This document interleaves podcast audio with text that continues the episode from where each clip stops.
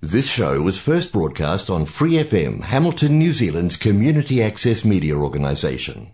For more information on our lineup of shows and the role we play in the media, visit freefm.org.nz.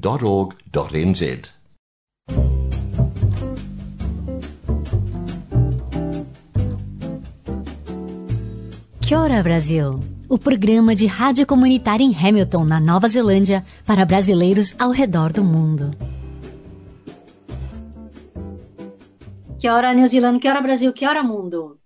Imigrar para Nova Zelândia, sendo jovenzinho, ou um nenezinho, ou uma pessoa um pouco mais madura, ou seja, já com filhos, etc., na base dos seus 30, talvez seja uma experiência desafiadora, mas e em outros extremos, quando você é, por exemplo, terceira idade, ou como será a experiência de você ser um pre-teen, ou um teenager mesmo? São coisas que muitas vezes a gente carrega uma bagagem, uma experiência de vida que pode modificar bastante a experiência que você vai ter aqui neste país. E não só na Nova Zelândia, óbvio, pode ser em qualquer outro país. Mas aqui, estando a gente na Nova Zelândia, eu e minha convidada de hoje teremos algumas coisas para contar e compartilhar para vocês que talvez você não saiba ou você não tenha se atentado antes de pensar em se mudar para um outro país e que são importantes. E, gente, eu só queria fazer um alerta: essa entrevista tem bastante gatilho, tá? Então, por favor, se você tem sensibilidade a alguns temas, por favor, é, eu te recomendo assistir outros da nossa playlist ou ouvir outras entrevistas, mas não esta, tá? Muito obrigada. Então, eu vou convidar hoje a minha querida Daniela Russo. Muitíssimo obrigada por estar aqui conosco no Quero Brasil. É um prazer, eu estou muito feliz de poder conversar com você e a gente desmistificar e informar as pessoas, né? Pois é. Daniela, já está há 10 anos aqui na Nova Zelândia, mas você já passou em outros é. países antes de chegar aqui, né? Que outros países você Sim. morou? Eu já morei na Síria, né? Antes do período da guerra, eu saí de lá por conta da guerra, e eu morei na, na Austrália, né? Antes de vir para Nova Zelândia, eu morei e trabalhei na Austrália. Então, eu já estou mais ou menos aí uns 15 anos, é, 14, 15 anos longe do Brasil. Uhum. Eu voltei uma vez só, que foi em 2011 com a guerra, e não voltei mais. Uau! A Síria você foi porque você tem ascendência síria? Não, não.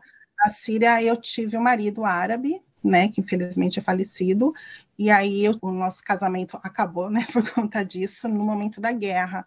E aí eu voltei para o Brasil. Desculpa a pergunta, ele faleceu de doença ou foi na guerra? guerra? Não, foi na guerra. Nossa. Uhum. Eu saí da guerra, né? Não como refugiada, graças a Deus eu pude voltar para o Brasil, né? É, ainda tinha os aeroportos, a embaixada, o consulado brasileiro já ainda estava aberto, então eu pude sair antes, né? É, coisas que quem acredita em Deus, né, pode entender, né? São coisas, são males, é uma tristeza, mas que às vezes acontece para o bem, porque se eu ainda estivesse lá, é, talvez eu não estaria mais aqui para contar essa história, né? Porque é muito triste a situação. Eu deixei casa, tudo para trás. Maktub. E aí, é, e aí eu voltei para o Brasil em 2011 para recomeçar a minha vida. Uma vez que você sai do Brasil, a gente falou isso, é complicadíssimo voltar, a adaptação é complicado. Eu tinha três filhos bem pequenos, o meu caçula tinha dois meses e foi muito. Eu tenho uma formação acadêmica no Brasil muito boa, não consegui emprego por conta de ter três filhos pequenos, eram dois meses, dois anos, quatro anos. Ninguém dava emprego porque por conta dos filhos. E aí eu comecei a querer sair, né, do país, tentar outras oportunidades. Eu tinha amigos na Austrália, aí eu fui para a Austrália com working visa, mas também foi um perrengue com três filhos pequenos sozinha. E aí eu conheci uma pessoa na Austrália e nós começamos um relacionamento. Ele é kiwi e aí eu vim para cá. Foi como eu cheguei aqui na Nova Zelândia. Uau, é, foi, foi aí... rápido. Espera, espera que você foi pulando já. É, ah, desculpa. Eu tenho, eu tenho curiosidade de saber de tudo. É, eu sei que lá na Síria você estava me contando que você era uma ativista também, né?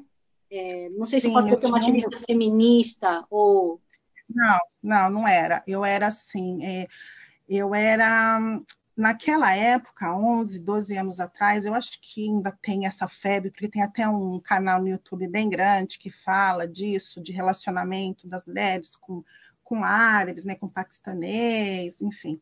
Sobrevivendo na Turquia.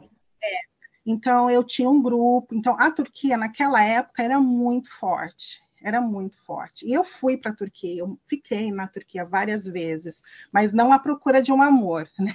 Eu fui que eu tinha uma amiga e ela era professora da universidade lá, então eu fui visitar, fui para ficar uma semana, fiquei a primeira vez 40 dias, depois foi ficando cada vez mais. E lá acabei conhecendo o meu marido árabe.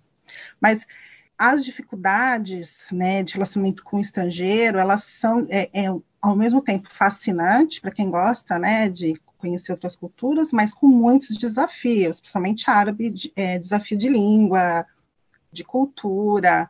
Mas, assim, eu acabei indo morar em Damascus, e aí eu comecei a escrever como era o meu dia a dia, porque eu morava com a sogra, é, eu me converti muçulmana, é, eu precisei, coisas que eu nunca imaginei é, na vida que, é, que existisse, como você ir numa corte, fazer um juramento perante o juiz que você tinha se convertido muçulmana. Eu precisei provar na Síria que não era de origem judaica. Então, assim, é coisas que a gente vê só em filme, né? Que eu passei, né, ser seguida pela polícia secreta, sem saber o que eu tinha feito, porque quando você é imigrante, é, a Síria tem um problema com Israel muito forte, então eles te monitoram assim de perto, achando que eu estava lá para ter um filho é, árabe, né, sendo judia.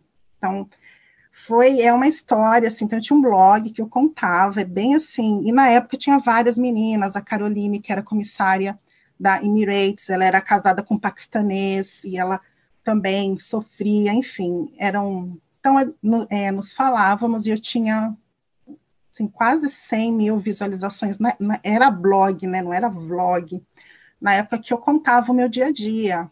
Como a gente faz nos vlogs do YouTube, só que eram escritos, e eles passaram comigo todo o processo de gravidez, o processo, né, quando o relacionamento ficou muito difícil também, é, tem uma fase né, do casamento que fica complicado pelas diferenças culturais, e a minha volta para o Brasil, né? Então eles foram essenciais, me ajudaram muito viajar com criança pequena, né? Da Síria para o Brasil, eu tive a ajuda de muitos brasileiros, não financeiramente, mas assim, é, que nem a Caroline organizou os comissários da Emirates para me auxiliar.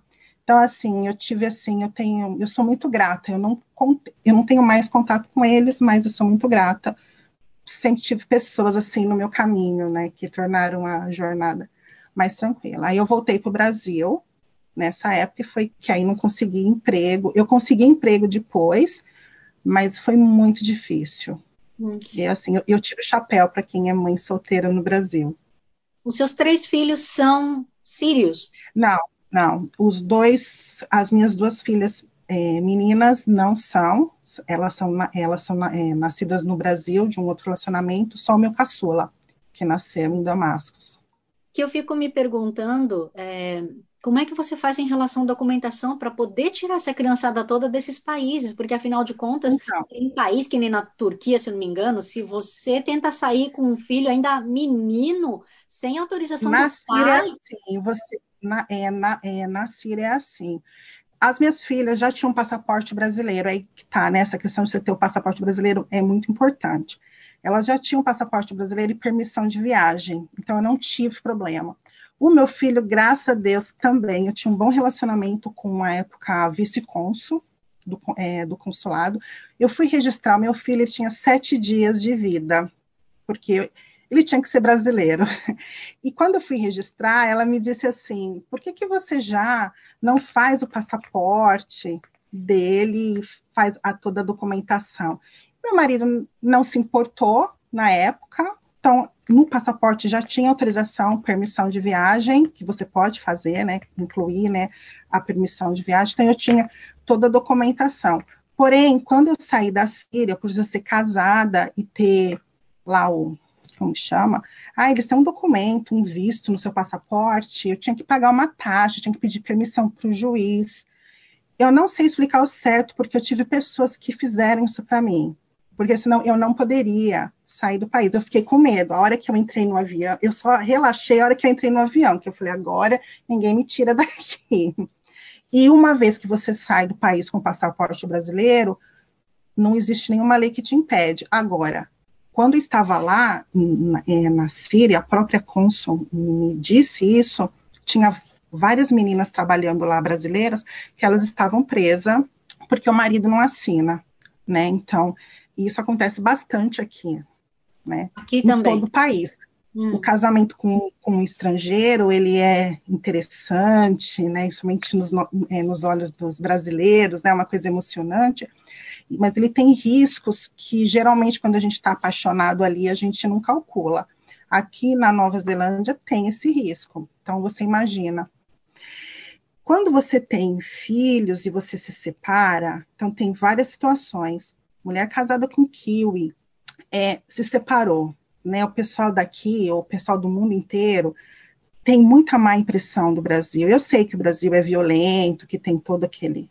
Né? A gente sabe de tudo isso, mas a gente sabe que o que passa na mídia são só coisas ruins. Então, dificilmente um kiwi vai deixar o filho ir para o Brasil com a mãe, porque tem esse risco de não ver mais os filhos.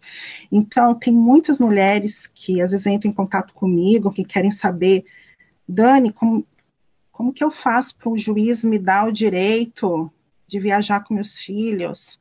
É muito difícil o juiz ele pode dar para você, vai 15 dias, 20 dias, e você é obrigado a voltar. Se você não voltar, se o marido é, voltar né, na corte te denunciar como sequestro, tem a convenção de Haia, né, que é a convenção né, de vários, a maioria dos países, e aí você é localizada pela Interpol, você é presa e você cumpre pena de sequestro, mesmo sendo seu filho. Então a gente às vezes vê, né, na televisão, isso é verdade, isso acontece. Então, é, se seu marido não assina, você tem duas opções: ou você fica aqui para sempre, ou você deixa seu filho aqui. E aí, quando as mulheres entram em depressão, porque vai, você já passar por uma, por uma separação já é traumática. Aí você está fora da sua zona de conforto, né? Que é sua família, que é seu país, que é sua comida, que é o cheiro da casa onde você morava, que são seus amigos. É um processo muito doloroso e muito difícil. Tem outras questões que as pessoas também não pensam. Então, vamos lá. Brasileiro casado com brasileiro. Então, a família toda animada aplica o visto, a esposa aplica o visto, né? No nome dela. Então, ela é a principal. Aí o que acontece? Não sei. O homem trai a mulher, acontece uma violência, então tem uma separação bruta, né? Rápida. Aí a mulher toda dolorida, continua com o visto dela, vai aplicar residência, não vai incluir o marido, né? Porque tá com toda razão, né? Não vai incluir o marido. A, faz a residência. Na hora que ela vai aplicar residência para os filhos, o marido que foi deixado de lado, ele não assina a residência para os filhos, porque para aplicar residência o pai tem que dar permissão. Não importa se o pai está lá no Brasil, se o pai está em outro país, sem essa permissão do pai, a não ser que o pai seja falecido, você não consegue o visto de residência, você não consegue a cidadania no futuro. Você consegue, mas você precisa de uma medida judicial do Brasil. Então, você vai gastar advogado no Brasil, você vai ter que fazer uma procuração para alguém. É, eles vão tentar localizar o pai, que se o pai estiver no Brasil. Aí o pai tem lá não sei quanto tempo para responder. Aí, eu, se, se não localiza o pai, e a mãe prova que os filhos já estão acostumados a viver na Nova Zelândia, frequentam a escola, o juiz, na maioria dos casos, ele dá ganho de causa para a mãe, ele faz uma permissão, ele dá essa permissão. Se o pai aparece, né, cai de paraquedas, porque foi, né, que né, a mãe deixou ele, ele teve que voltar para o Brasil porque ele não tinha mais visto, ele não vai aceitar. Então aí vai ser uma briga judicial, e eu não estou falando que no Brasil, né? Isso não é um, dia, uma semana, são anos. São anos. Ainda mais com Covid agora, então que era dois, virou quatro. E aí, você, e aí a mulher, né, que se sacrificou, veio para cá, largou tudo no Brasil, assim, ela fica com visto, os filhos ficam sem vistos, os filhos não podem ficar sem vistos, então eles são, como se diz, eles podem ser de, deportados, né?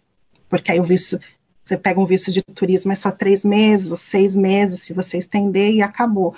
Você não consegue outro visto, né? Aí você tem que procurar um advogado de imigração. Aí é tudo complicado, tudo caro, né? As coisas vocês a gente paga aqui, principalmente imigração, você não tem nenhuma ajuda do governo para esse tipo. Então eu conheço várias casos, né, várias mulheres que me procuram. Infelizmente, ontem uma, uma pessoa me procurou querendo ter a guarda total dos filhos para voltar. Ela não é brasileira, é de um outro país.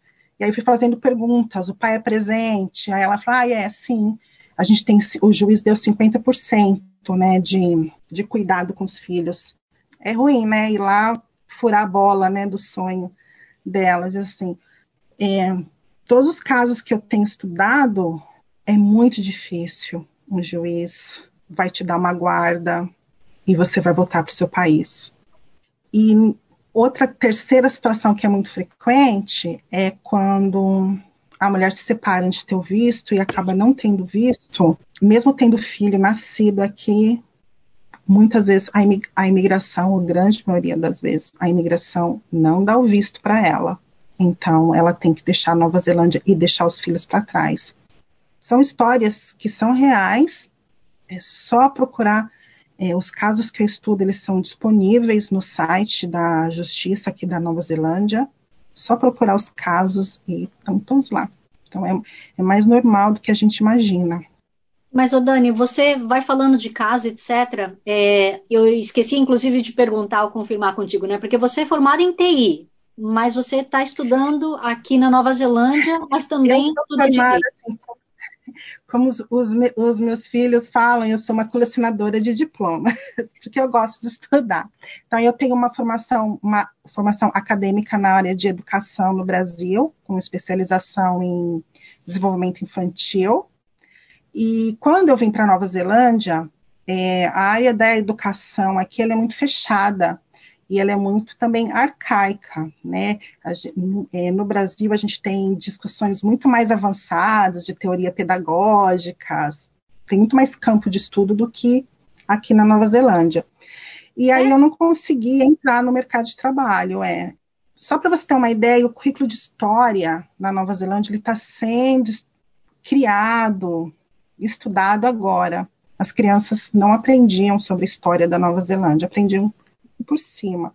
E, e mesmo assim, o governo está fazendo estudos bem assim, andando em, como que fala, em, é, andando em cima de ovos, né? Bem com bastante cautela, porque dependendo do resultado, eles vão provocar outras coisas aqui dentro do país. E então, assim, eu não consegui entrar nesse mercado de trabalho. E, para falar bastante a verdade, eu nem tinha tempo, porque eu tinha que trabalhar, né, cuidando dos meus três filhos. E o emprego mais fácil, que me ajudou muito, foi ser support worker, cuidar de idosos, cuidar de pacientes, né, que sofrem acidentes do ECC, pessoas com que precisam, né, de necessidades especiais. E aí fui fazendo todos os cursos, né, que tem lá nível 2, 3, 4. Já tem, eu trabalhei nove anos nisso, me tornei a sênior, eu trabalhei num hospital em Wellington, de assistente de, é, de enfermagem, mas trabalhando com as pessoas daqui, eu pude entender como é o país de verdade, né? Ninguém precisou me falar como, como são as pessoas, como as pessoas pensam, como é a cultura de fato. E aí eu, as minhas necessidades pessoais e com os meus filhos, como depressão, como é, sofrer bullying na escola, adaptação de currículo. Eu fui buscar informação, então eu acabei fazendo uma faculdade de TI, porque eu sou muito interessada em crimes é, pela internet, né? Então, cybersecurity, eu sou muito interessada nisso. Fiz a faculdade de TI. Quando eu terminei a faculdade de TI, eu morava em Wellington. Não tive chance de trabalhar em empresa. Eu vim para Tauranga. E o mercado de trabalho aqui é muito pequeno e começou a pandemia. E aí eu comecei, e aí assim, eu comecei a ver os meus filhos, os filhos dos meus amigos, né, muito preocupado, né, com essa questão da pandemia, né, e se eu não puder mais voltar para o Brasil, é, esse distanciamento social, esse medo da morte, que eu vou falar, né, se eu morro aqui, deixo meus filhos, né, não tem ninguém aqui na Nova Zelândia. Eu comecei a sentir a necessidade de estudar um pouco como é a saúde mental, como a Nova Zelândia cuida da saúde mental. E aí eu fui fazer, eu estou terminando agora um curso na é, com a Messi sobre saúde mental e dependência química. Nesse intervalo, no final do ano passado, eu tive vários problemas de cyberbullying com os meus filhos e com amigos, e fui pesquisar, e entrei é, nessa onda de estudar, de estudar. Eu senti a necessidade que eu precisava saber de leis. Eu já gostava de true crimes, eu já lia casos é, é, judiciais antes. Uma vez, não sei por que eu descobri isso e comecei a me interessar com um livro, sabe? Caso real, né? Como um livro. Comecei a ler, a me interessar. A partir do momento que eu precisei me envolver com polícia, que eu fui procurar advogados para me dar um auxílio, eu não tinha resposta. Falei, não, não é possível, né? Tem que existir essa resposta. E aí eu comecei, a partir, assim, da minha própria experiência, da experiência de pessoas que chegam até mim, eu comecei a estudar as leis do país e fui descobrindo várias coisas. E hoje em dia eu ajudo várias pessoas assim. Eu compartilho, né? Não é que eu ajudo, eu compartilho aquilo que eu aprendo e para elas tomarem um rumo, porque eu fico de coração partido quando eu vejo um post no Facebook, as pessoas desesperadas, não sabem nem para onde ir, aí todo mundo vai lá, dá tanta informação, a pessoa fica até confusa, né? Nem sabe o que fazer. E então, por conta disso, eu resolvi fazer essa campanha, né, para difundir o conhecimento de como o país funciona, porque é muito diferente do Brasil. É muito diferente. Dani, uma coisa que a gente estava falando então de passaporte, criança, etc. também, umas colegas minhas estavam me falando esses dias, né? Uma coisa que a gente não pensa quando emite um passaporte é, por exemplo, supondo, os dois pais são brasileiros, né? Não estou nem falando em um pai de uhum. uma mãe de nacionalidade diferente, não, os dois brasileiros. E a gente tem aquela coisa de é, pode é, tem que ter um dos pais para viajar internacionalmente, aí o outro é se não me engano, você não precisa de ninguém, né? E uhum. o último que você pode escolher uma pessoa, você pode nomear uma pessoa para viajar. E as minhas colegas estão me falando que a recomendação é de você ter efetivamente uma pessoa nomeada para viajar, porque em caso de morte dos dois pais, como não tem ninguém nomeado no passaporte, por exemplo, eles botam as crianças em foster care, porque não uhum. tem ninguém nomeado. É, mas aí eu vou falar para você assim, é, a história não é bem assim, pela minha própria experiência. Primeiro, é, se os pais são brasileiros e a criança tem o um passaporte brasileiro, quando ela passa na imigração, quando ela sai da Nova Zelândia ou de qualquer outro país com passaporte brasileiro, não tem controle imigratório. Então, qualquer adulto, né, se for com uma criança estiver com passaporte, ninguém vai perguntar quem é o pai ou a mãe, mesmo porque no passaporte acho que não consta, né, a paternidade. Não lembro agora, mas acho que não consta. Ah. Enfim, mas eles não, eles não perguntam. Porque os meus filhos já viajaram sozinhos com pessoas com terceiras pessoas, e eu tinha essa dúvida a primeira vez que eles saíram da Nova Zelândia, as meninas, e eu liguei pro pro aeroporto, pro, pro pessoal da imigração, e eles me disseram que não tem esse controle, que eu não precisaria fazer nada, nenhuma carta, nada. Então, essa é uma questão que os pais também têm que ficarem atentos de guardar passaporte com sete chaves, porque qualquer pessoa pode sair com seu filho. Não existe controle migratório. O controle migratório só existe no país de origem. Então, saindo do Brasil, sim, a Polícia Federal vai lá te parar, se você não tem a permissão do outro responsável, aí sim você tem que ter é, no caso dos meus filhos, eles têm autorização já colocada no passaporte que eles podem viajar sozinhos, eu não coloquei nenhuma outra pessoa. Ou você faz, tem uma folha, um requerimento que você nomeia por procuração a terceira pessoa, mas isso é só para a Polícia Federal. Aqui da Nova Zelândia não existe esse controle, isso é um mito, não existe. Aí, respondendo uma outra pergunta, né, pegando o gancho, quando a gente fala e se eu morrer, né, o que acontece? Meu filho vai para o foster care. Se eu não tenho parceiro aqui, meus filhos não têm pai. Se acontecesse alguma coisa comigo, aonde iriam os meus filhos?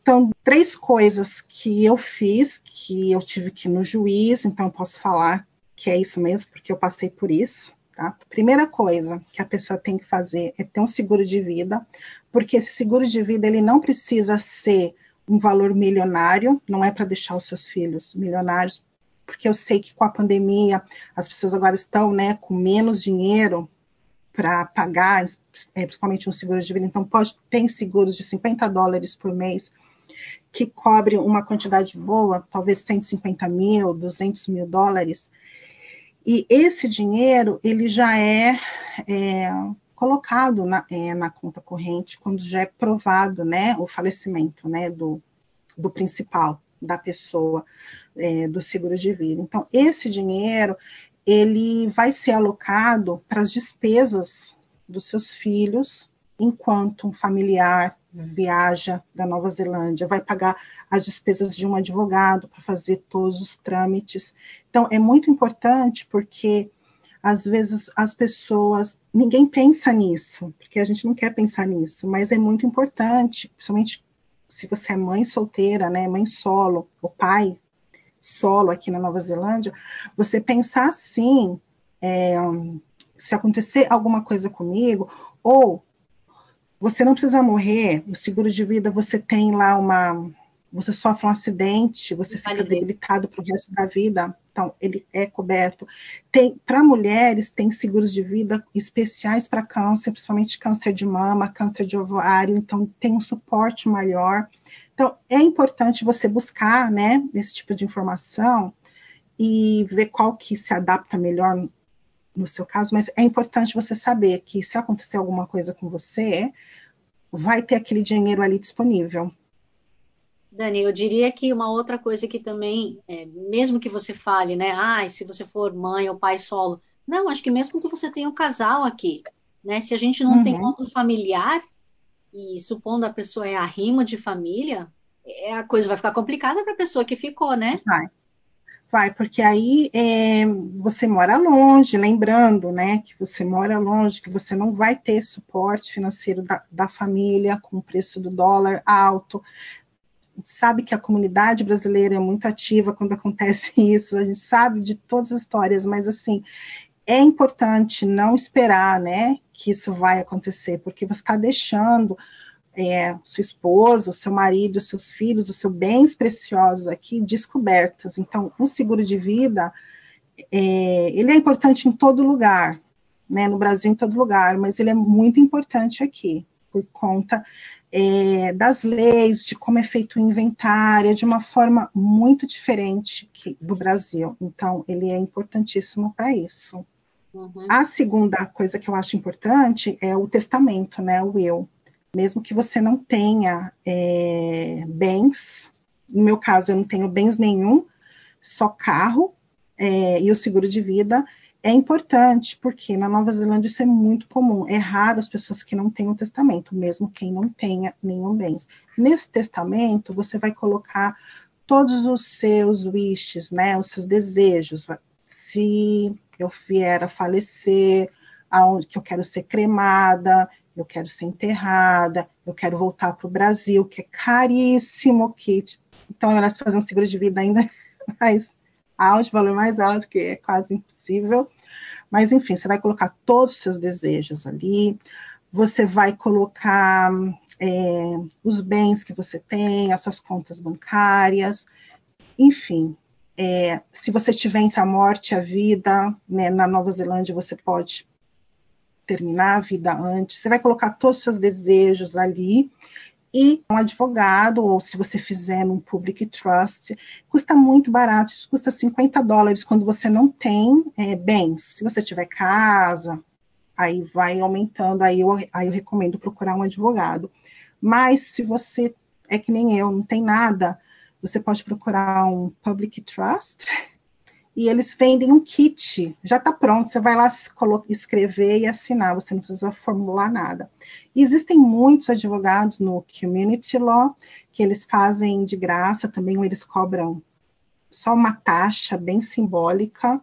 Então, é uma coisa que é muito importante, você ter um testamento e avisar as pessoas, olha, eu tenho um testamento, né?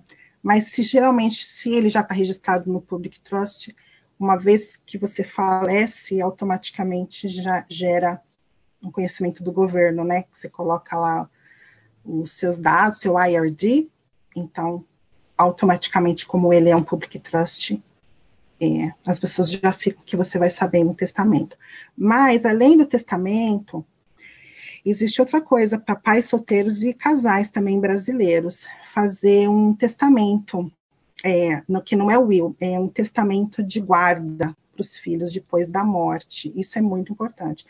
Esse testamento você vai nomear uma pessoa em caso de falecimento ou em caso se você sofreu um acidente, está em coma no hospital, quem que vai tomar conta dos seus filhos? Porque aí os seus filhos não vão para o foster care.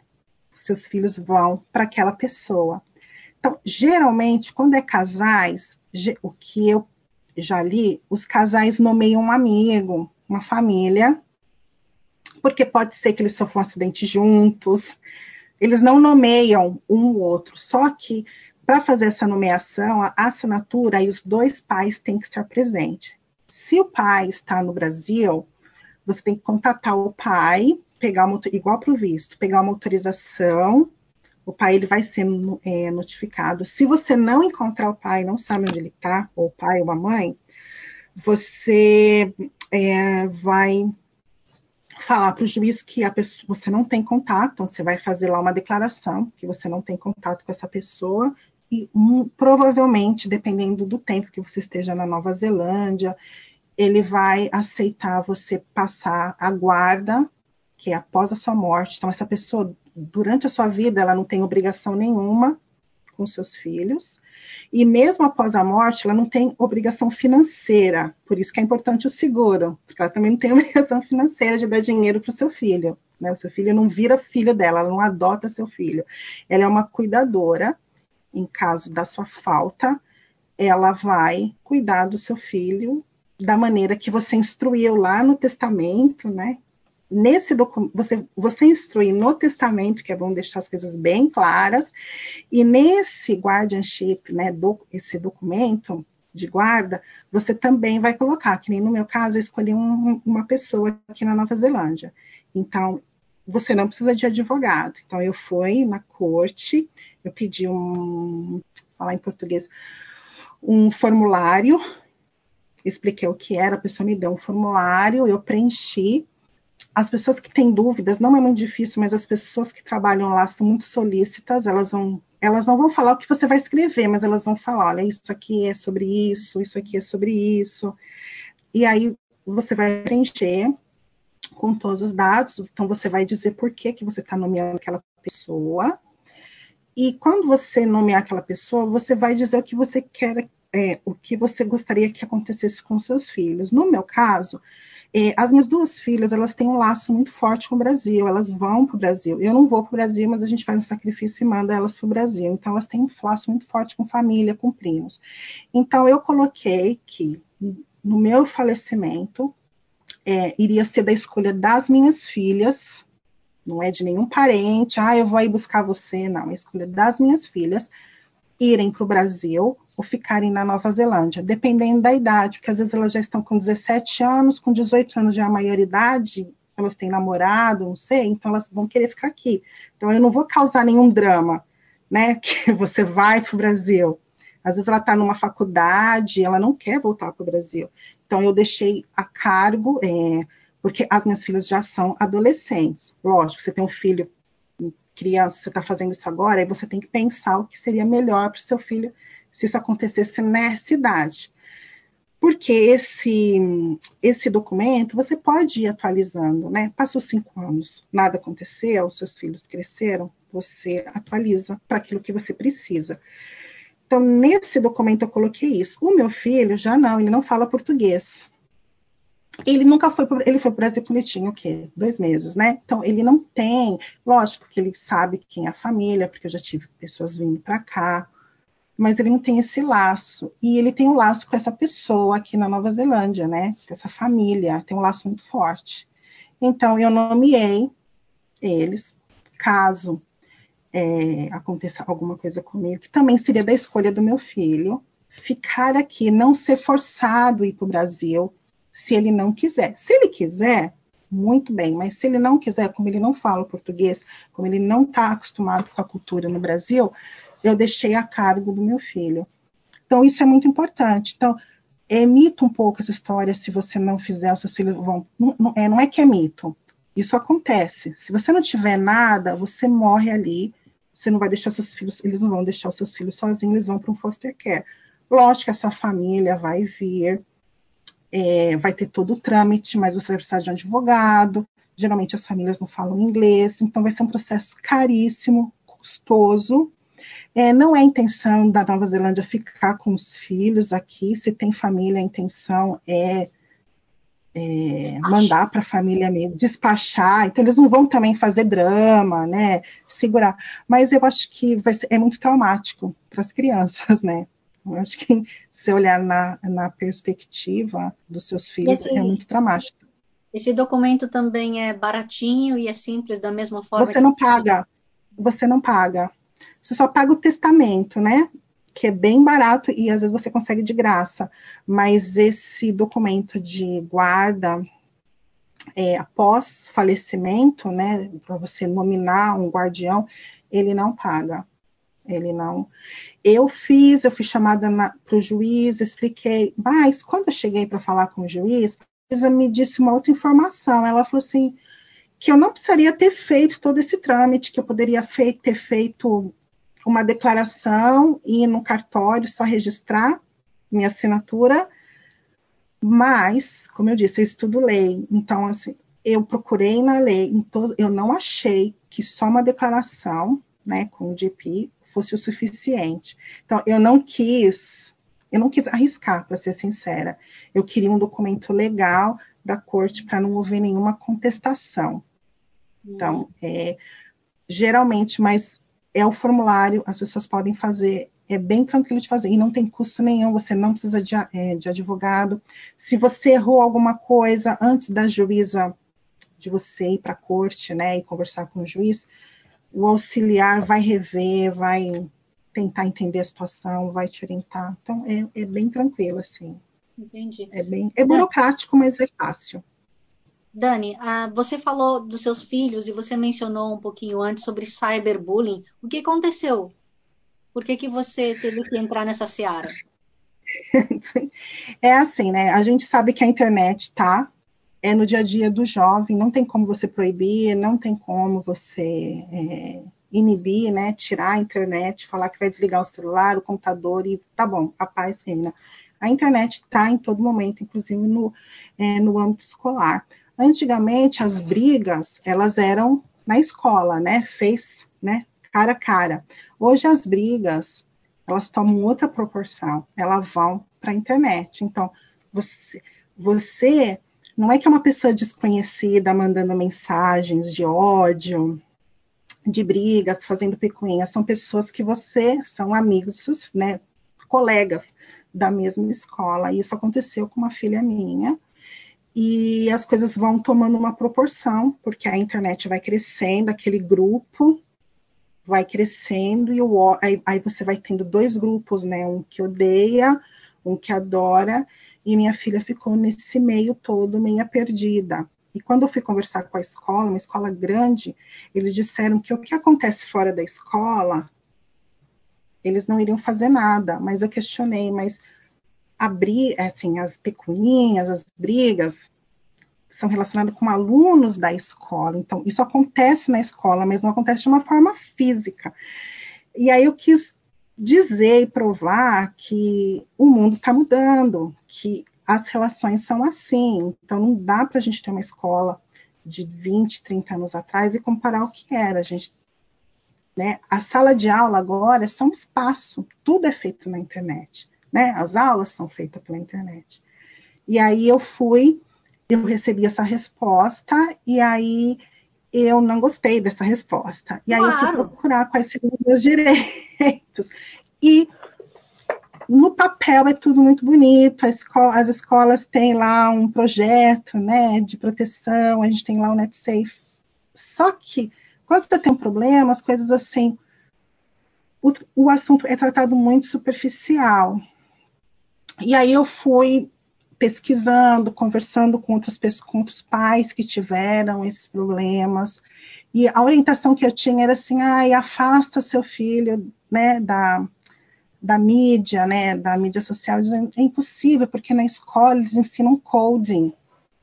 Então, assim, então não ensina nada, então ensina corte e costura, entendeu? Se vocês não querem que eu não vou tirar o telefone, eu não vou tirar o direito dos meus filhos usarem a internet, porque existem outras pessoas que não, que não sabem se comportar, que sabem que na escola, perante o professor, são ótimos, né? Comportamento muito bom, mas eles não sabem se comportar, né? Atrás de uma tela de um, é, de um computador. Isso também faz parte da educação.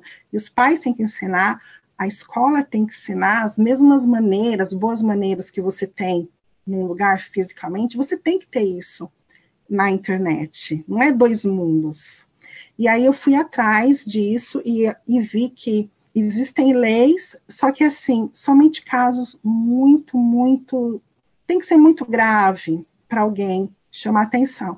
No caso das, é, da minha filha, é muito grave, porque ela recebeu ameaça de morte, racismo, comentários racistas, como você está na nossa terra, você tem que seguir as nossas leis.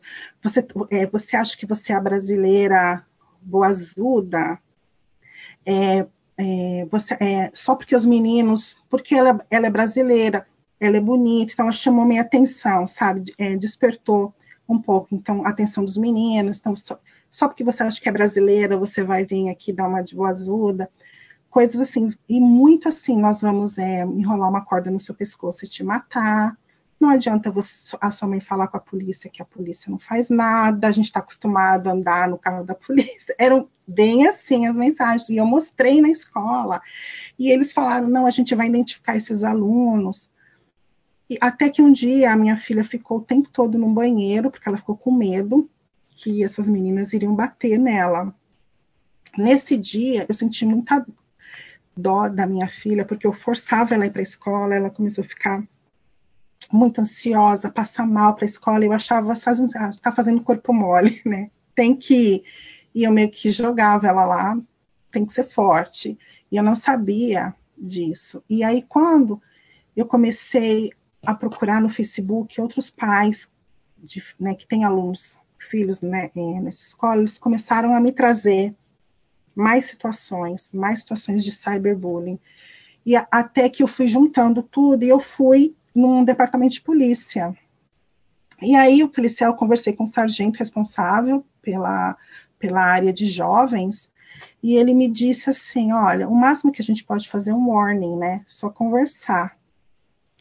E aí eu fiquei pensando, né? Só conversar? No dia seguinte, a minha filha tem que ir para a escola, as cidades aqui são super pequenas.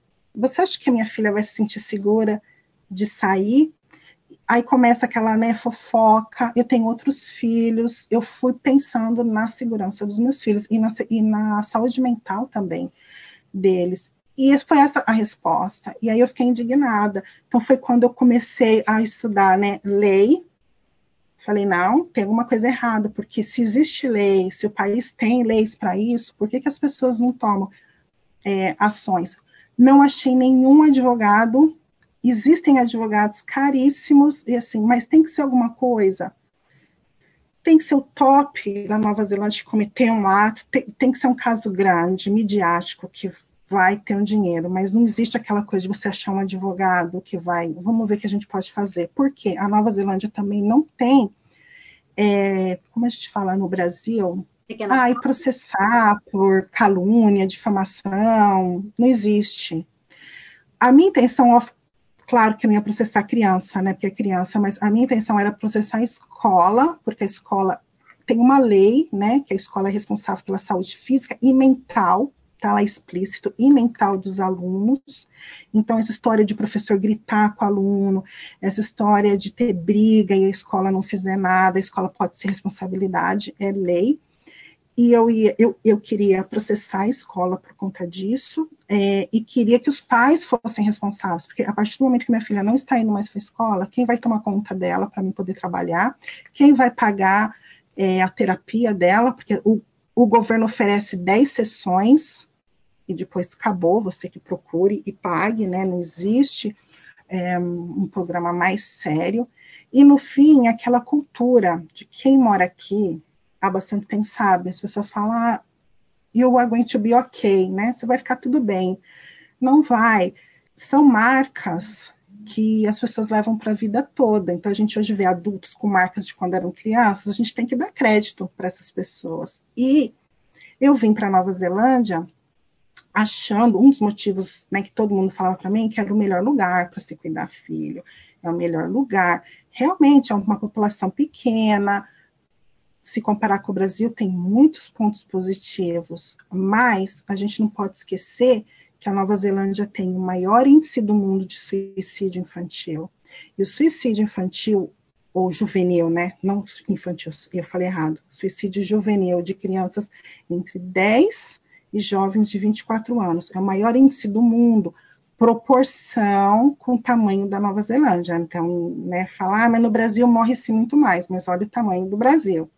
Com o tamanho da população do Brasil. Recata, né? É.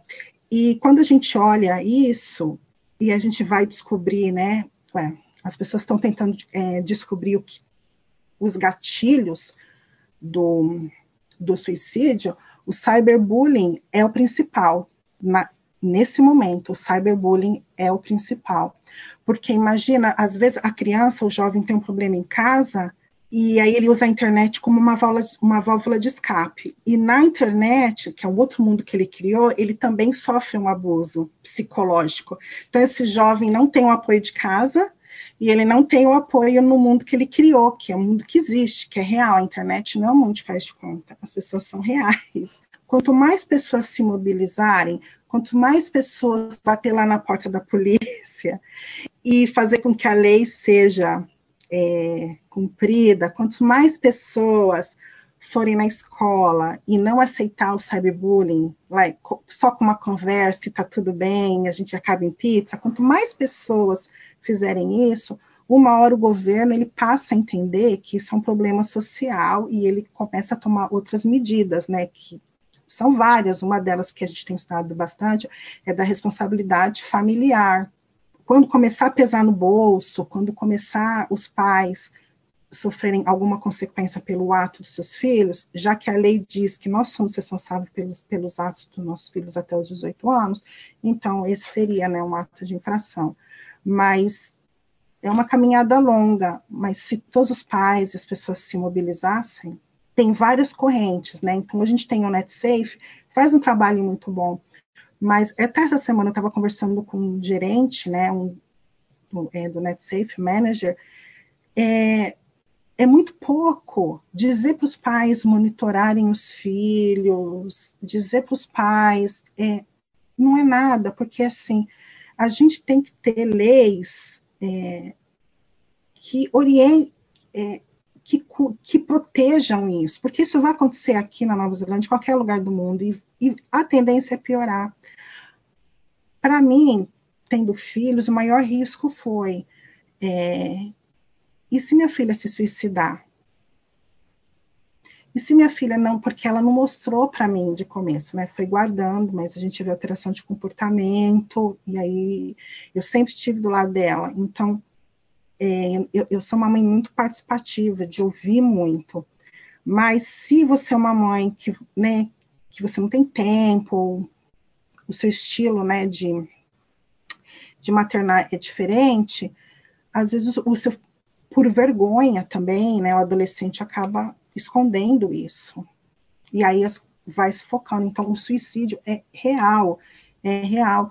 Quando os médicos perguntaram para minha filha, você tem pensamentos suicidas, ela disse que sim. Então, isso corta o coração, porque eu penso assim, eu vim para Nova Zelândia para dar uma vida melhor para os meus filhos sem violência, e, e, e, não é uma violência, e aí os meus filhos são né, agredidos com essa violência emocional, é muito triste, é muito triste. Então, desde então eu tenho feito essa saga né, comigo mesmo, de me instruir. Hoje é, eu não aceito que vai ficar tudo bem. Não, não vai ficar bem.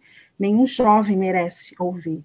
Então, a Nova Zelândia ela é um país tranquilo, eu falo até o capítulo 2, né? Quando você começa a ler, a entender, você vai achar coisas, né, que vai deixar você meio assustado, mas se você tiver conhecimento, buscar informação, proteger sua família, continua sendo um país maravilhoso, um país muito bom. Porque uma coisa é certa, a partir do momento que você luta pelos direitos aqui, as coisas acontecem. Mas você tem que se mobilizar para isso, né? Mas, ô Dani, quando você fala assim, ah, é um país maravilhoso até o lado B, eu diria que você não viu só por lei, né? Mas você experienciou o pior. Tudo isso que eu falei, olha, eu já sofri violência doméstica, já fui para a corte, não eu como culpada, né? já levei, né, a pessoa para a corte. Eu já sofri é, bullying no trabalho, já sofri racismo, eu já experimentei tudo que tem de ruim. A minha filha mais velha passou um tempo no Brasil. Aí ela chegou. Ela nunca foi assaltada no Brasil, graças a Deus não aconteceu nada. Primeira semana que ela estava aqui na Nova Zelândia, ela foi passear. Três horas da tarde, um menino com a bicicleta roubou o celular dela.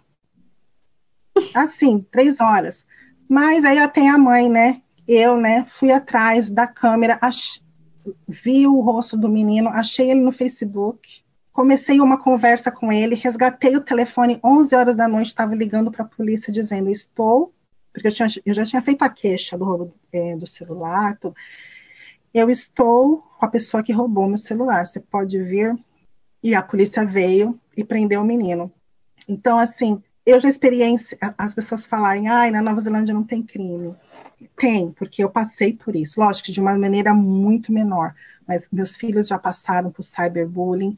Eu conheço meninas que passaram por é, abuso sexual, uh, violência doméstica. Então, a Nova Zelândia tem o maior índice de violência doméstica do mundo, maior índice de suicídio infantil, maior índice de abuso sexual por que, que continua, por que, que, eu, que, eu, ainda estou aqui, né? Por que, que eu ainda Exato, aqui seria a minha país, próxima pergunta. A questão, né? Todo mundo me pergunta, Dani, volta para casa.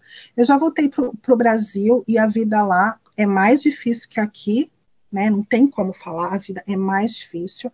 E a Nova Zelândia, por um outro lado, me ajudou muito a criar os meus filhos. Foi o pai que meus filhos não tiveram na questão de benefício, na questão de me ajudar eu voltar a estudar, eu sou muito agradecida por tudo isso. É, eu já estou chegando numa fase da vida, né? Já estou chegando quase nos 50 anos, que agora eu penso é daqui para minha aposentadoria, é aqui que talvez vai, os meus últimos dias de vida vão ser aqui.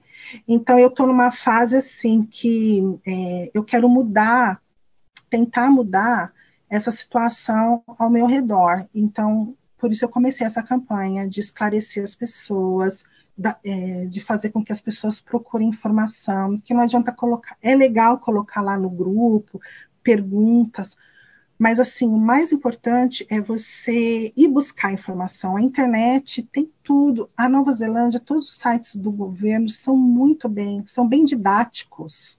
Ensina a fazer tudo. Então, assim, é, às vezes a falta de, de, informação é pela falta de interesse mesmo, né? Ô Dani, de uma forma bem sucinta, o que, que você tem assim de planos e projetos para o futuro?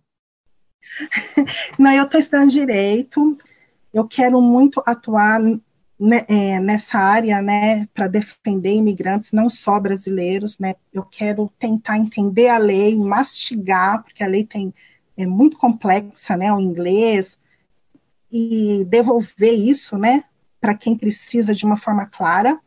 É, eu queria muito encontrar brasileiros que tivessem a mesma, não a mesma mentalidade, porque não é legal ter o mesmo pensamento, mas tivesse uma linha de ideias que se cruzassem com as minhas. Eu estou fazendo uma pesquisa de como é envelhecer na Nova Zelândia sem, sendo imigrante. Isso é um outro objeto meu de pesquisa.